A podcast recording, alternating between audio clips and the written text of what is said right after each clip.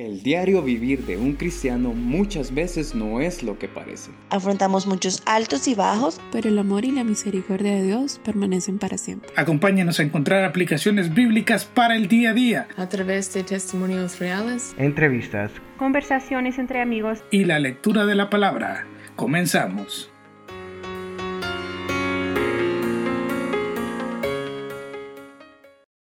Si imaginamos que la población del mundo en el momento del rapto será de 8 billones y un 10% de ellas son creyentes y por tanto son raptados, aunque probablemente ese porcentaje sea demasiado amplio o demasiado bajo, no lo sé.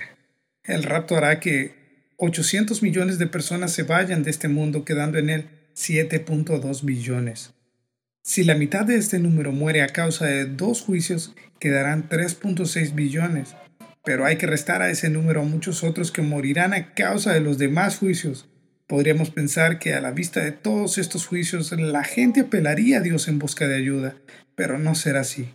En lugar de ello, seguirán adorando a los demonios y a los ídolos, rehusando arrepentirse de sus asesinatos, mal uso de las drogas, fornicaciones y hurtos, tal como dice Apocalipsis en el versículo 20 y 21 del capítulo 9 esos terribles juicios solo aumentarán la dureza de los corazones humanos.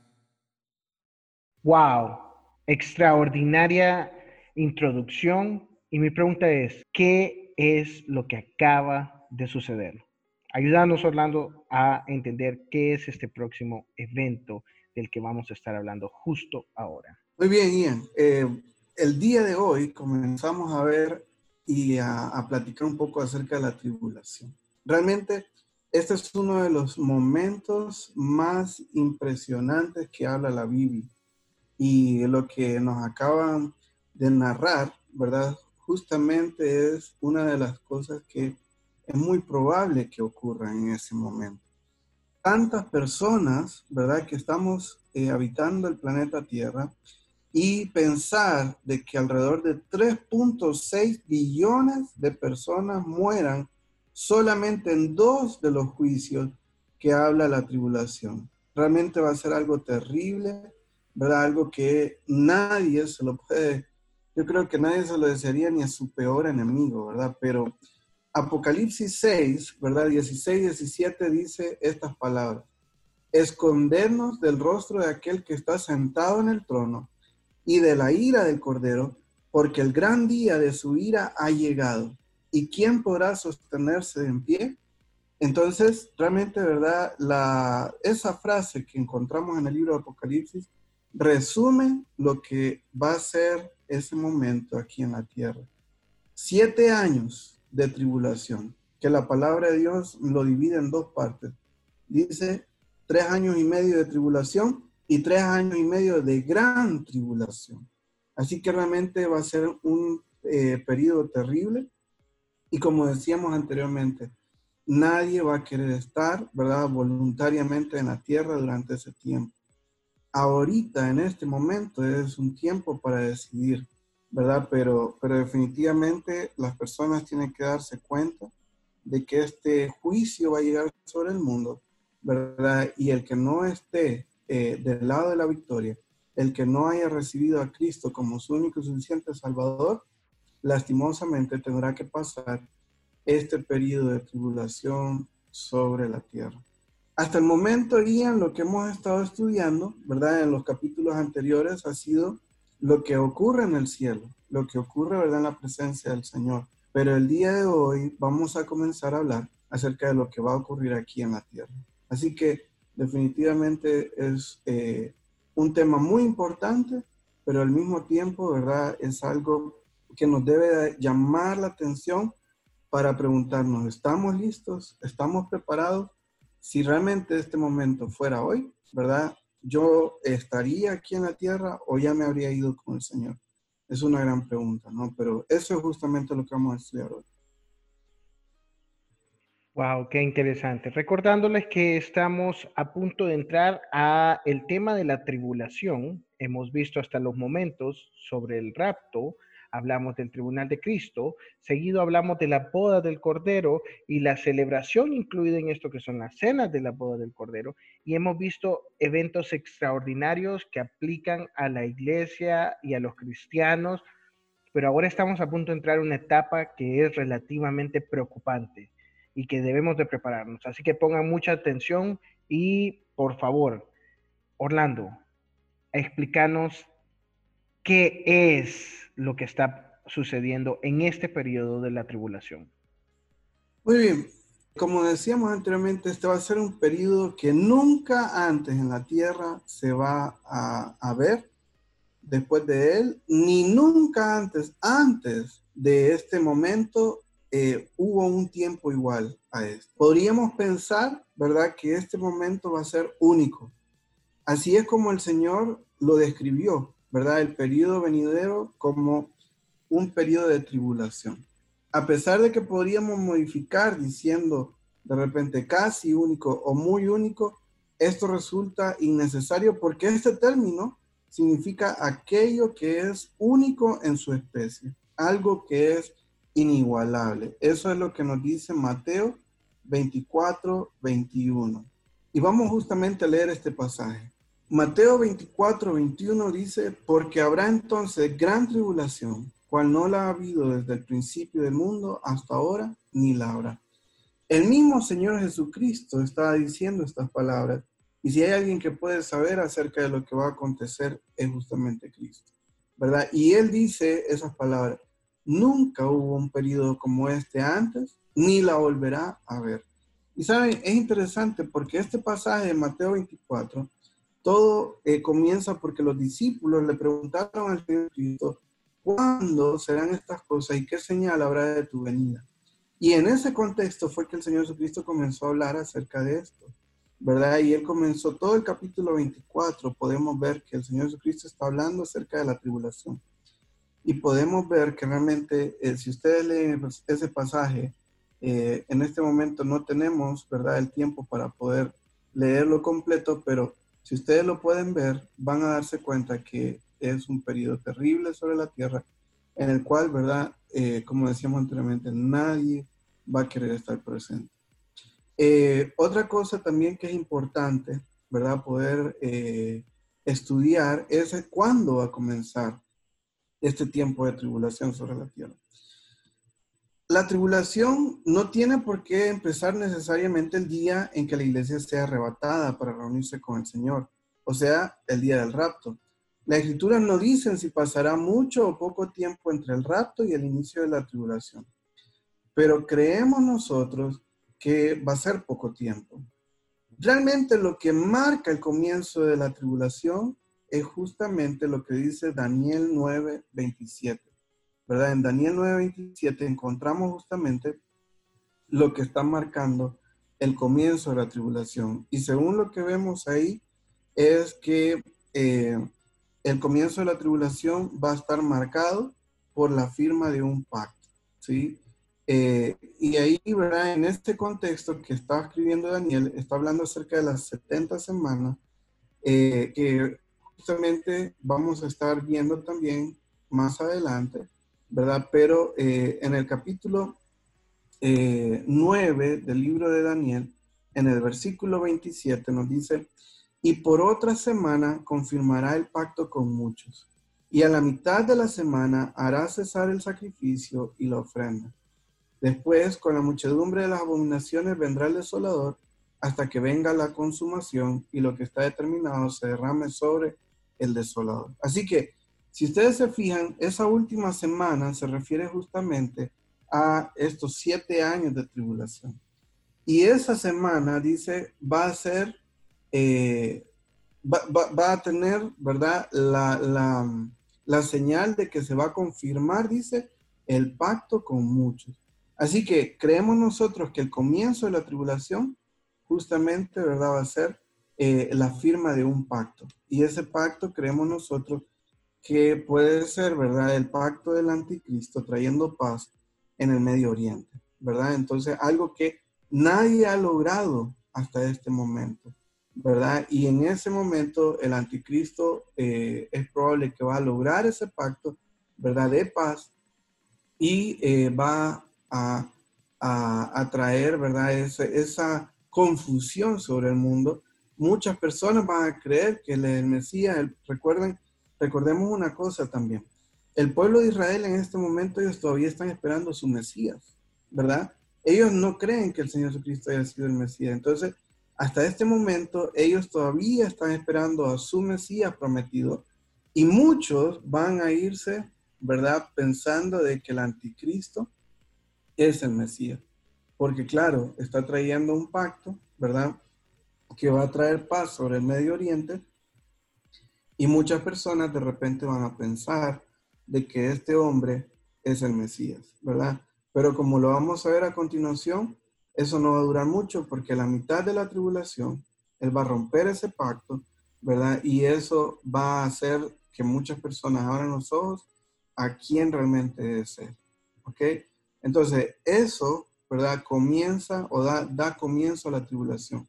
Como dijimos anteriormente, no necesariamente es el rapto el que da comienzo a la tribulación, sino, según lo que dice Daniel 9:27, es la firma de un pacto. Eso es lo que da comienzo a la tribulación. Gabriel, veo que tienes una pregunta. Sí, em, sabemos que en este momento, en, el periodo de la gracia, el Espíritu Santo está trabajando en la vida de los creyentes y está habitando en nosotros y Él se encuentra ahorita presente en la tierra. Entonces mi pregunta es, cuando ocurra el rapto, la iglesia va a ser, como dice la palabra raptada, ya no vamos a estar en esta tierra. Entonces, el Espíritu Santo va a seguir trabajando en la tierra de la misma forma, va a seguir en ese momento durante la tribulación o se habrá ido con nosotros. Creemos nosotros que para que una persona pueda ser salva, esa persona eh, tiene que tener un encuentro, ¿verdad? Personal con, con Dios, con el Señor Jesucristo, ¿verdad? Y creemos que una de las obras del Espíritu Santo es justamente esto, ¿verdad? Eh, nos dice la palabra de Dios que eh, el Espíritu Santo convence a la persona de pecado, de justicia y de juicio. Y creemos también de que van a haber muchas personas que van a ser salvas en la tribulación. Aunque va a ser un periodo muy difícil, aunque verdad el hecho de hacerse cristiano en ese momento va a ser motivo de persecución, ¿verdad? Pero aún así van a haber personas que van a creer en, el, en, el, en la tribulación. Parte de esas personas que van a creer van a ser los 144 mil que habla la Biblia, ¿verdad? Y esos 144 mil, eh, según lo que dice la Biblia, son 12 mil de cada una de las tribus de Israel. Eh, y eso, ¿verdad? Ellos van a ser como los misioneros en ese tiempo. Ellos van a andar predicando acerca de Cristo. Van a andar, ¿verdad? Hablándoles a la gente acerca de Cristo, ¿verdad? Para que ellos se vuelvan al Señor. Eh, y otro, otros dos personajes importantes que vamos a estar hablando hoy también son los dos testigos, ¿verdad? Y esos dos también van a estar predicando, van a estar hablando, van a estar muy activos en el tiempo de la tribulación. Y por la predicación de ellos, ¿verdad? Creemos que muchas personas se van a convertir. Así que definitivamente sí, el Espíritu Santo va a seguir trabajando, pero de alguna manera va a ser eh, un ministerio diferente. Recordemos que a través de los tiempos el Espíritu Santo ha tenido un, ministerio diferente, ¿verdad? Eh, dependiendo de la época en el Antiguo Testamento nosotros vemos al Espíritu Santo viniendo sobre la vida de una persona, pero también se iba, ¿verdad? Aquí en el tiempo, en el periodo de la gracia, vemos que el Espíritu Santo viene sobre la vida de la persona y se queda con él. ¿Cómo va a ser en el tiempo de la tribulación? Bueno, no podemos saber exactamente cómo va a ser, pero lo que sí podemos entender es que sí el Espíritu Santo tiene que estar presente, ¿verdad? Y su ministerio eh, de alguna manera va a ser diferente al que está haciendo en la actualidad. Has hablado sobre los juicios que van a suceder a la humanidad durante este periodo de tiempo, incluso está en la introducción que culpa de estos juicios va a ser que fallezca una gran cantidad de la población. ¿Cuál sería el primer juicio que va a suceder o cuál es el evento más importante que va a desatar estos juicios? Muy bien. Para comenzar a ver los juicios tenemos que, en primer lugar, notar que son tres series de juicios. Tres series de siete juicios, ¿ok? Entonces tenemos lo que son los juicios de, los sellos, ¿verdad? Que son los primeros que encontramos en el libro de Apocalipsis. ¿verdad? En segundo lugar encontramos, ¿verdad? Las trompetas. Y en último lugar encontramos las copas. Y cada uno de ellos son siete, ¿verdad? Por eso decimos que son tres series de siete. Entonces, eh, los primeros tres, los primeros siete juicios, ¿verdad? Que tienen que ver con los sellos, van hablando acerca del rollo, ¿verdad? Que dice Juan que vio, él vio que nadie era digno para abrir ese rollo hasta que apareció, ¿verdad? El Cordero de Dios. Y dice Juan que mientras él miraba, ¿verdad? Y, miraba que nadie lo podía abrir, dice que él lloraba mucho, ¿no? Pero ahí dice que solamente hubo uno que fue digno poder abrir ese rollo y ese rollo, ¿verdad? Estaba, cada parte del rollo estaba sellado, ¿ok? Por siete sellos, que si se abría uno, se abría parte del, del rollo, se, se, abría otro y podían ver otra parte de, de, ese rollo, ¿verdad? Se abría otro sello y así, ¿verdad? Se iba desenvolviendo hasta llegar, ¿verdad? A, a poder verse todo el rollo, ¿no? Entonces, estos primeros sellos, ¿verdad? Cada uno de estos sellos que va hablando del libro de Apocalipsis, va hablando acerca de un juicio diferente. Y eso es justamente lo que dice, ¿verdad? La palabra de Dios. Eh, vamos a, ver, ¿verdad? Justamente en Apocalipsis capítulo eh, 6, lo que va hablando la palabra de Dios al respecto de estos sellos. Dice, el, el juicio de los sellos tendrán lugar durante la primera semana de la tribulación. Eso es otra cosa importante también, porque eh, nosotros creemos que en la primera parte de la tribulación, aunque los juicios van a ser terribles, ¿verdad? En esta primera parte, en la segunda parte la tribulación va a ser mucho peor. Entonces creemos nosotros que estos siete sellos se van a dar en la primera semana. Eh, en la segunda parte, perdón, de la tribulación, se van a dar no solamente eh, los, los, los sellos que habían pasado, sino que ahora ya vienen las trompetas. Y ya para finalizar la tribulación, ubicamos lo que son las copas de la ira de Dios, que también son siete. Así que eh, si ustedes quieren, vamos a hablar un poquito acerca de estos sellos, ¿verdad? Y qué es lo que representa a cada uno de ellos. La palabra de Dios es bien clara, ¿verdad? Y ahí en ella podemos encontrar nosotros ¿verdad? En qué consiste cada uno de estos eh, siete sellos. Eh, miren lo que dice 1 Tesalonicenses 5, 2 y 3. Pablo escribió que el día del Señor vendrá así como ladrón en la noche, que cuando digan paz y seguridad, ¿verdad? Ese va a ser el momento en el cual vienen todos este, estos temas del, de los juicios. El primer sello acarreará una conquista sin previa guerra porque este mundo tendrá paz hasta que se abra el segundo sello. En la conversación que tuvo nuestro Señor en el Monte de los Olivos, ¿verdad? Donde nosotros también encontramos una secuencia cronológica. Esta secuencia gira en torno a Mateo 24:15, que describe cómo el anticristo se sienta en el templo y él exija que le adoren, ¿verdad? Sabemos que esto va a suceder a mediados de la tribulación. Los versículos que siguen al versículo 15 describen los acontecimientos de la segunda mitad de la tribulación y su culminación es la segunda venida de Cristo. Eso es lo que nos dice Mateo 24 del 16 al 31. Así que los versículos anteriores describen la primera mitad de la tribulación. En realidad los resultados de seis juicios hay una correspondencia, ¿verdad? Que menciona específicamente guerras, hambrunas, terremotos, mártires y una falsa religión. Todo lo cual se corresponde con los juicios de los sellos. Así que comencemos a ver los sellos, ¿sí? Comencemos con el primer sello. Eso lo encontramos en Apocalipsis capítulo 6, versículos 1 y 2. Y miren lo que dice la palabra de Dios en Apocalipsis 6, 1 y 2. Y cuando el Cordero abrió uno de los sellos y oía uno de los cuatro seres vivientes decir como con voz de trueno, ven y mira. Y miré y aquí un caballo blanco, y el que lo montaba tenía un arco y le fue dada una corona y salió venciendo y para vencer. Miren qué interesante.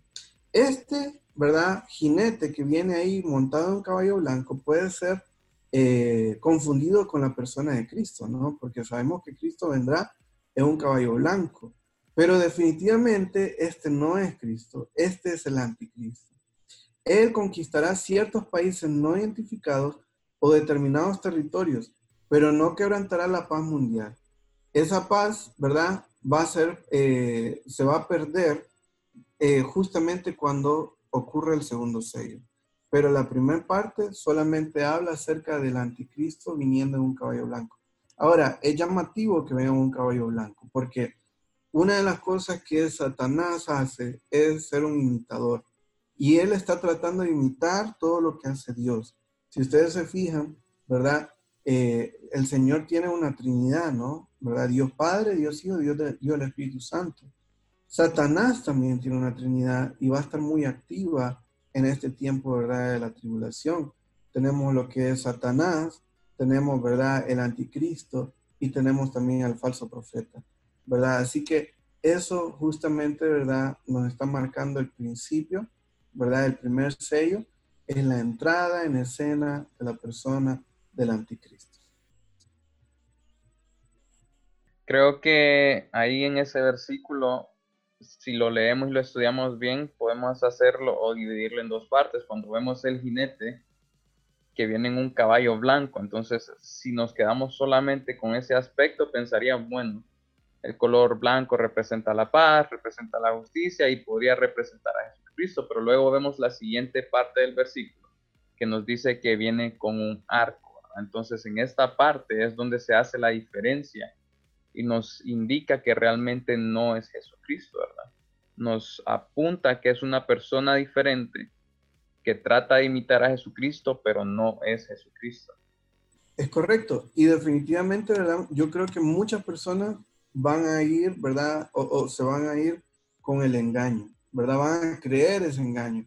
Porque como les decía anteriormente, es probable que él venga a firmar un, pacto, tal vez un pacto de paz en Medio Oriente, ¿verdad? Que es lo que el pueblo de Israel ha estado tratando de lograr en, todos estos años, pero definitivamente no lo ha logrado. Y, y, es muy probable que el anticristo venga con esa intención y, cuando él logre esa firma del pacto, entonces ahí es donde muchas personas van a pensar, ¿verdad? Que él es el, eh, el, el, el, Mesías esperado, pero definitivamente no. Nosotros entendemos que este es el anticristo. Así que ese es el primer sello, ese es el primer sello. Miremos lo que dice la palabra de Dios con el segundo sello. Eso está en Apocalipsis capítulo 6, versículo 3 y 4. Dice el versículo 3, cuando abrió el segundo sello, oía el segundo ser viviente que decía, ven y mira.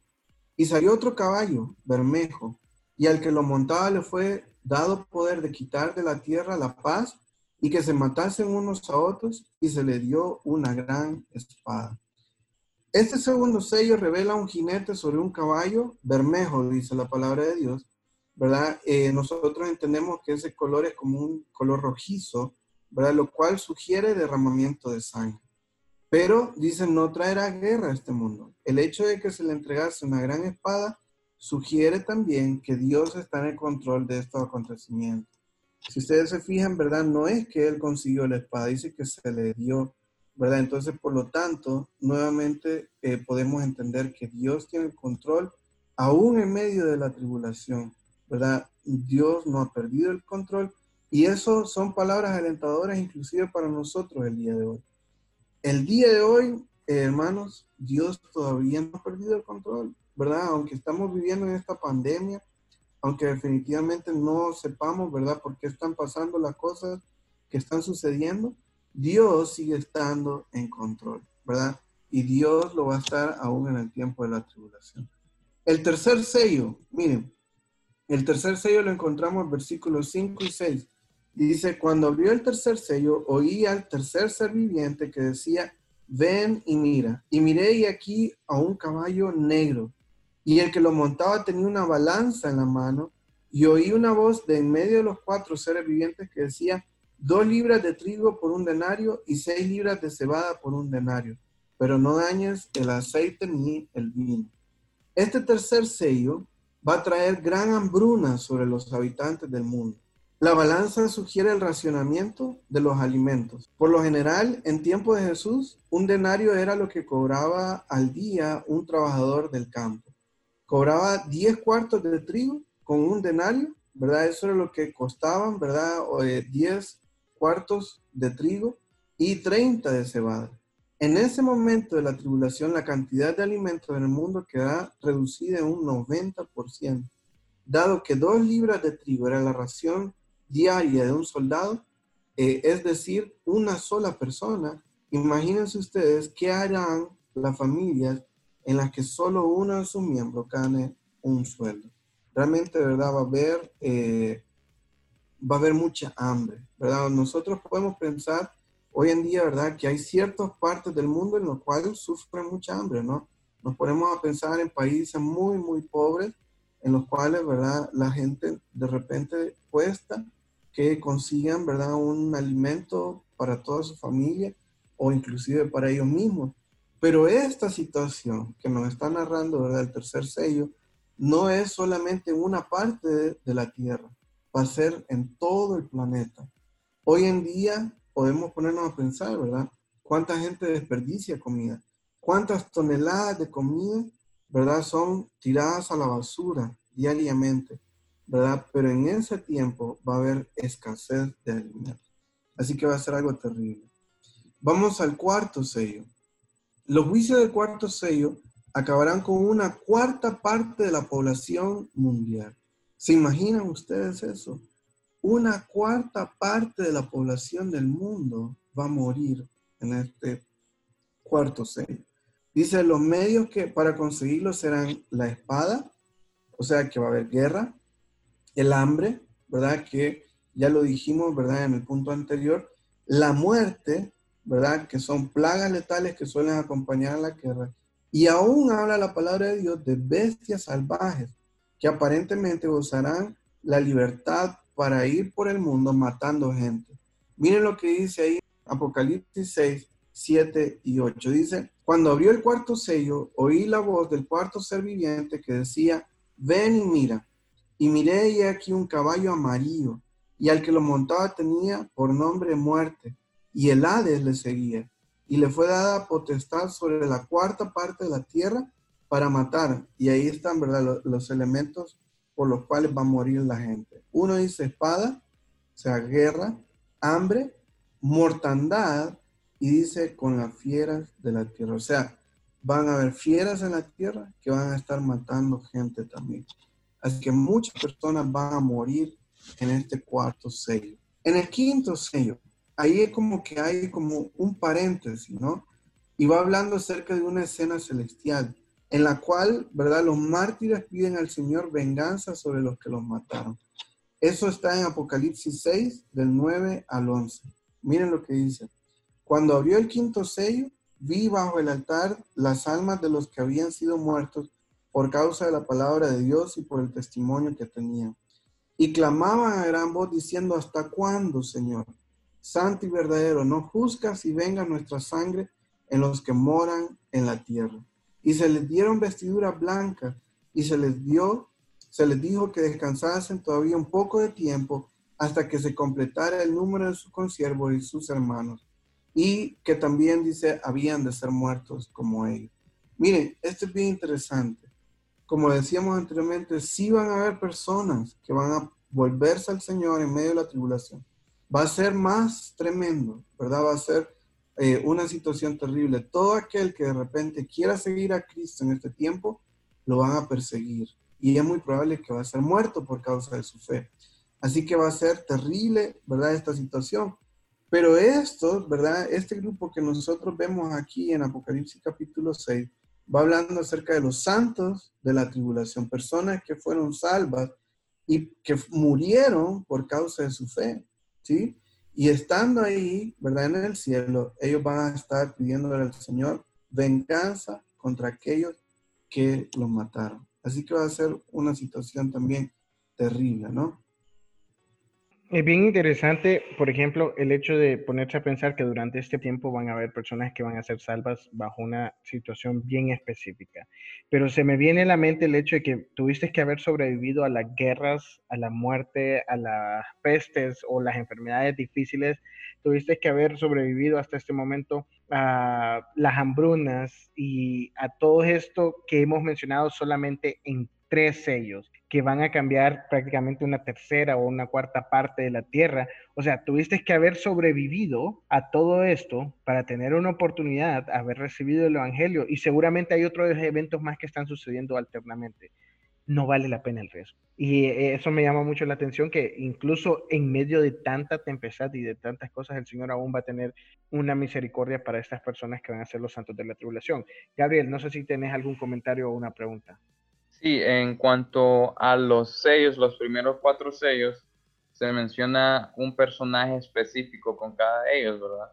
Un jinete, un caballo de, distinto color. Sabemos que el primer sello eh, representa al anticristo y una persona real, pero mi pregunta es, ¿los otros tres sellos representan a una persona real o solamente representan tal vez un sistema mundial o alguna organización? Bueno, creemos nosotros que, que, sí, definitivamente el primer sello que va hablando acerca del jinete que viene en el caballo blanco es el anticristo. No necesariamente quiere decir que las otras personas que vienen, ¿verdad? Los otros jinetes que vienen en los otros caballos, ¿verdad? Eh, son personas físicas, ¿verdad? O, eh, individuos que van a traer de repente consigo uno de los, de los juicios. Eh, más creemos nosotros que son, ¿verdad? los juicios por sí mismo que van a ocurrir sobre la tierra. Eh, entonces creemos nosotros que eso, más que ser una persona, ¿verdad? realmente va a, definir lo que va a ocurrir en el mundo entero. Pero de, realmente ¿verdad? va a ser algo tremendo, nunca antes visto sobre la tierra. Y si ustedes se fijan, ¿verdad? Hasta aquí llevamos cinco sellos, el sexto sello. Es algo tremendo. Miren lo que dice la palabra de Dios. En Apocalipsis 6, del 12 al 17, nos habla acerca de este sexto sello. Dice, miré cuando abrió el sexto sello y aquí hubo un gran terremoto y el sol se puso negro como tela de silicio y la luna se volvió toda como sangre y las estrellas del cielo cayeron sobre la tierra como la higuera deja caer sus higos cuando es sacudido por un fuerte viento. Y el cielo se desvaneció como un pergamino que se enrolla y todo monte y toda isla se removió de su lugar. Y los reyes de la tierra, los grandes, los ricos, los capitanes, los poderosos, y todo siervo y todo libre, se escondieron en las cuevas y entre las peñas de los montes. Y decían a los montes y a las peñas, caer sobre nosotros y escondernos del rostro de aquel que está sentado sobre el trono y de la ira del cordero, porque el gran día de su ira ha llegado ¿Y quién podrá sostenerse en pie? Miren, este sexto sello es impresionante. Dice la palabra de Dios que va a haber un terremoto sobre el mundo entero. Ahora, cuando nosotros estudiamos por qué, ¿verdad? ¿Cuál es la causa de los terremotos? Siempre, ¿verdad? En, los, eh, en las clases eh, de ciencia que, estudiamos estas cosas, ¿verdad? Uno se da cuenta de que eh, son producidas por el movimiento de las placas tectónicas, ¿no? Que se nos ha explicado que esas placas están en tensión, ¿verdad? Y cuando están en tensión ahí, ¿verdad? De repente hay un movimiento entre las placas y eso es lo que causa, ¿verdad? De que la Tierra tiemble. Pero, ¿cómo podemos explicar nosotros que ese terremoto se va a sentir sobre el mundo entero? O eso es algo, ¿verdad? Que solamente Dios lo puede llegar a hacer. Hay una imagen que se me viene a la mente de una película que fue muy famosa ahí hace un tiempo, en la que precisamente los actores principales de la película tienen que hacer un viaje de cruzar el mundo, ¿verdad? Y de repente su punto de reabastecimiento era a la mitad del camino, tenían que ir de Los Ángeles a China y de repente a la mitad del camino ya se encontraron con China. O sea, un viaje que podía haber tomado 18 horas, les tomó 9 horas. Eso habla de cómo se movió cada uno de los continentes y prácticamente todo lo que se conocía sobre la geografía cambió de manera extraordinaria y, o sea, este evento tiene que causar un impacto en las personas que van a pasar por ello. Gabriel. A mí me llama mucho la atención también en cuanto a lo que estamos viendo con este sello, es como ah, el versículo 15 dice que los reyes de la tierra, los grandes ricos, los capitanes, los poderosos, todo siervo y todo libre se escondieron en las cuevas y entre las peñas de los montes. El versículo 16 dice, y decían a los montes y a las peñas caer sobre nosotros y escondernos del rostro de, aquel que está centrado sobre el trono y de la ira del cordero. Y más adelante vemos cómo la actitud de ellos cambia y como dice la Biblia que a pesar de los juicios del Señor ellos no se arrepentían y seguían rebelándose contra el Señor. A pesar de que habían visto estas grandes manifestaciones, ellos seguían rebeldes y nunca inclinaron su corazón ante el Señor. Y ahorita creo que lo hemos visto, Hemos estado en medio de una pandemia. Hemos visto cómo la gente está encerrada, cómo vemos tal vez una, manifestación de la voluntad del Señor y aún así la gente no cree que hay un Dios.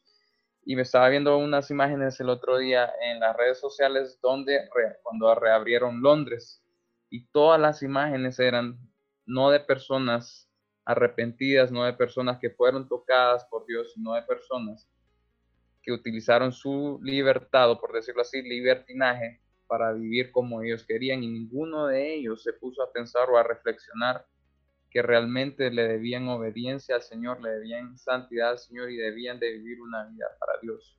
Entonces, si nosotros lo estamos viendo ahorita, que es una pandemia, por decirlo así, que no es nada en comparación a lo que va a pasar en la gran tribulación, no me imagino cómo será entonces para ellos, que a pesar de ver cómo Dios se manifiesta, no van a querer arrepentirse. Así es, ¿verdad? Definitivamente esto es como eh, una vista previa, ¿verdad? De lo que va a ocurrir en la tribulación. La gente en lugar de volverse a Dios, en, lugar de arrepentirse de sus malos actos, de sus malas obras, ¿verdad? La gente endurece su corazón. Y eso, ¿verdad? Exactamente que estamos viendo hoy es lo que vamos a ver, o lo que va a ver el mundo entero, ¿verdad? En ese tiempo de la tribulación. Pero imagínense ustedes este sexto sello, este sexto sello, ¿verdad? Hablando acerca de este gran terremoto que viene sobre el mundo entero, que va a mover los cimientos de la tierra. Eh, algunos hablan, ¿verdad?, de que inclusive eh, ustedes saben que la tierra tiene eh, cierto ángulo, ¿verdad? Y, creemos nosotros que de repente. Ese ángulo, después de ese terremoto, va a ser más marcado, ¿no? Y, es muy probable, ¿verdad?, que inclusive cambie eh, lo que es eh, la temperatura sobre la Tierra. Así que va a ser algo tremendo, ¿verdad? Va a ser algo terrible que va a estar viviendo la gente durante ese tiempo. Miren esto, el sol dice y la luna se verán afectados también. Dice que va a haber una gran lluvia de meteoros que caerán sobre la tierra.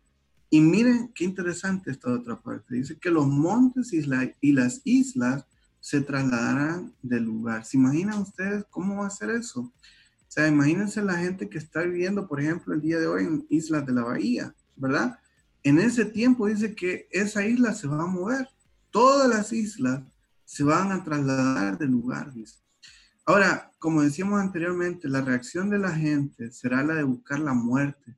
Ellos van a pedir que las rocas y las montañas los aplasten, que ¿verdad? Que vengan sobre ellos para poder de alguna manera cubrirlos, ¿verdad? En contra de la ira, ¿verdad? De Dios que va a estar cayendo sobre, sobre el mundo.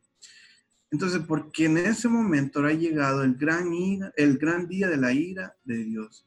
El tiempo del verbo indica que esa ira empezará a derramarse en cuanto se abra el sello.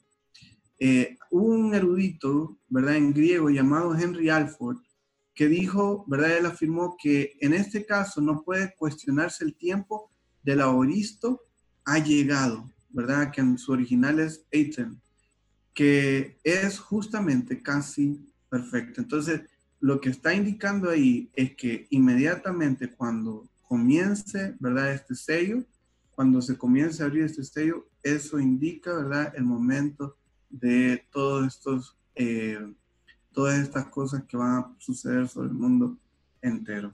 Así que va a ser algo tremendo, ¿verdad? Va a ser algo terrible que el mundo va a estar viviendo en ese tiempo, ¿verdad? Y la gente, como decía Gabriel, ¿verdad? Eh, la gente en lugar de volverse a Dios, ellos van a estar, ¿verdad? Queriendo correr de Dios. No van a arrepentirse de las cosas malas que han hecho, ¿verdad? Sino que más bien eh, van a estar eh, buscando, ¿verdad? Estar separados de Dios. Así que esto va a ser algo tremendo. Súper interesante que hasta este momento hemos visto seis sellos, un cambio drástico en la normalidad de la humanidad, cosas que ni siquiera nos imaginamos van a pasar. Y algo sorprendente es que durante todo este tiempo Dios está tratando todavía de una manera con parte de la humanidad. Gracias a Dios, nosotros los que estamos preparados y del lado de la victoria, pues nos vamos a ir y no vamos a estar pasando por esto. Pero hay algo, Orlando, que tengamos que decir en cuanto a que la tribulación tiene un porqué. ¿Qué podría responder a eso? ¿Cuál es el propósito de este periodo de la tribulación? La razón por la tribulación es justamente, ¿verdad? Es un tiempo de juicio de parte del Señor para poder castigar, ¿verdad? Las obras injustas de las personas. Y, definitivamente, ¿verdad? Nosotros eh, creemos en un Dios que es amor y eso no lo discutimos. Creemos un Dios que es misericordioso y eso, ¿verdad? Es una realidad que la palabra de Dios nos enseña, pero también la Biblia habla de que Dios es fuego consumidor. Y también habla la palabra de Dios, ¿verdad? De que Dios es justo y, y Él no puede dejar pasar por alto el pecado. Así que todos estos juicios vienen sobre la tierra para poder darnos a entender, ¿verdad? Que Dios es una persona justa y que definitivamente, ¿verdad? Él va a traer juicio sobre la tierra. Así que eh, eso va a ser una de las razones por eh, qué va a suceder la tribulación sobre la tierra. Así que va a ser algo muy, muy importante, ¿verdad? Y, y un tiempo terrible. Orlando, fíjese que yo tengo una pregunta. Sabemos que con todo lo que hemos estudiado hasta ahora, la iglesia, nosotros los que hemos puesto nuestra confianza en Cristo, no vamos a pasar por el momento de la tribulación, vamos a ser salvos de todo este juicio, pero a nosotros como cristianos, sabiendo que no vamos a pasar por todo eso, ¿de qué nos sirve estudiar todos estos acontecimientos de la gran tribulación? Bueno, yo pienso, Gabriel, que eh, realmente tiene, como decíamos, ¿verdad? En el primer programa que eh, estuvimos hablando acerca de ese tema, Dios quiere que nosotros sepamos acerca del futuro, ¿sí? Dios no nos ha encubierto a nosotros lo que va a acontecer sobre el mundo entero. Y si nosotros queremos saber más acerca de Cristo, tenemos que conocer las, las profecías. Pero también yo pienso que hay un punto aquí, ¿verdad? Que tiene que llamarnos la atención a nosotros para ver cómo estamos viviendo y si realmente creemos, ¿verdad? En lo que la palabra de Dios dice. Porque si todos estos acontecimientos se van a dar en el mundo entero, ¿qué, qué de aquel amigo inconverso, ¿sí? Que yo tengo ¿Qué de mi familiar que no ha recibido a Cristo todavía? ¿Y qué en cuanto, verdad, todas las personas que están alrededor de nosotros que nosotros no les hemos predicado acerca de Cristo? Debemos de entender que si esas personas no tienen a Cristo cuando todos estos acontecimientos sucedan en la tierra, esas personas van a tener que padecer este tiempo. De por lo tanto, esto tiene que motivarnos a nosotros, Gabriel, a poder predicar la palabra de Dios. Y aquí yo quiero hacer, ¿verdad?, un llamado para todos aquellos que nos están escuchando en este momento y preguntarles nuevamente, ¿está usted seguro de haber recibido a Cristo como su único y suficiente Salvador? ¿Está usted seguro de su salvación? Realmente esto es algo, ¿verdad?, con lo cual uno no puede eh, jugar, uno no puede, ¿verdad?, eh, creer que sí, realmente, ¿verdad? Sin estar seguro. Usted tiene que estar seguro de su salvación. Y es por eso, ¿verdad? Que nosotros estamos haciendo estos programas el día de hoy. Y es para que usted realmente reflexione en cómo está viviendo. Si realmente está viviendo para Dios o realmente está viviendo una vida separada de Dios. Porque si usted está viviendo lejos de Dios y si el Señor Jesucristo viene el día de hoy por su iglesia y usted se queda aquí en la tierra y usted no se va con Cristo, lastimosamente usted va a tener que pasar todo este tiempo de tribulación que la palabra de Dios habla. Así que es un llamado de atención, ¿verdad? Para que podamos reflexionar. Y a mí me gustaría llevarlo a un punto de decisión el día de hoy.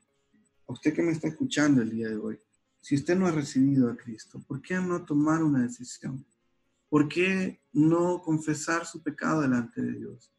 ¿Y por qué no ponerse a cuentas con el Señor? ¿Sabe? La única manera que uno puede, eh, que uno puede estar seguro de su salvación es si usted ya ha recibido a Cristo en su corazón. La palabra de Dios nos dice, ¿verdad?, que a los suyos vino y los suyos no le recibieron. Mas a todos los que le recibieron, a los que creen en su nombre, les dio la potestad de ser hechos hijos de Dios. Así que, si usted el día de hoy no ha recibido a Cristo, ¿por qué no hacerlo? ¿Por qué no recibir a Cristo en este momento? ¿Por qué no confesar su pecado? ¿Y por qué no decirle al Señor, yo sé que apartado de ti, nada soy y nada puedo hacer? Y solamente a través de Cristo que yo puedo obtener el perdón de mis pecados. Así que quiero invitarle en este momento, ahí donde usted está, que usted incline su rostro. Si usted lo puede hacer, ¿verdad? En este momento le invito, le animo a que incline su rostro, cierre sus ojos y que ahí donde usted está, usted pueda decirle estas palabras al Señor con toda sinceridad. Dígale, Dios, el día de hoy, yo reconozco que soy pecador y reconozco que mi pecado me separa de ti. Pero el día de hoy, en este momento, yo quiero tomar la decisión más importante de mi vida. Yo quiero recibir a Jesús como mi único y suficiente Salvador. Quiero estar seguro que el día que Cristo venga por su iglesia, yo me iré con Él. Y es por eso que el día de hoy deposito mi fe, mi confianza en la persona de Cristo y en la obra que Él hizo por mí en la cruz del Calvario. Gracias, Señor, por escucharme y gracias por darme la vida eterna. En el nombre de Jesús. Amén.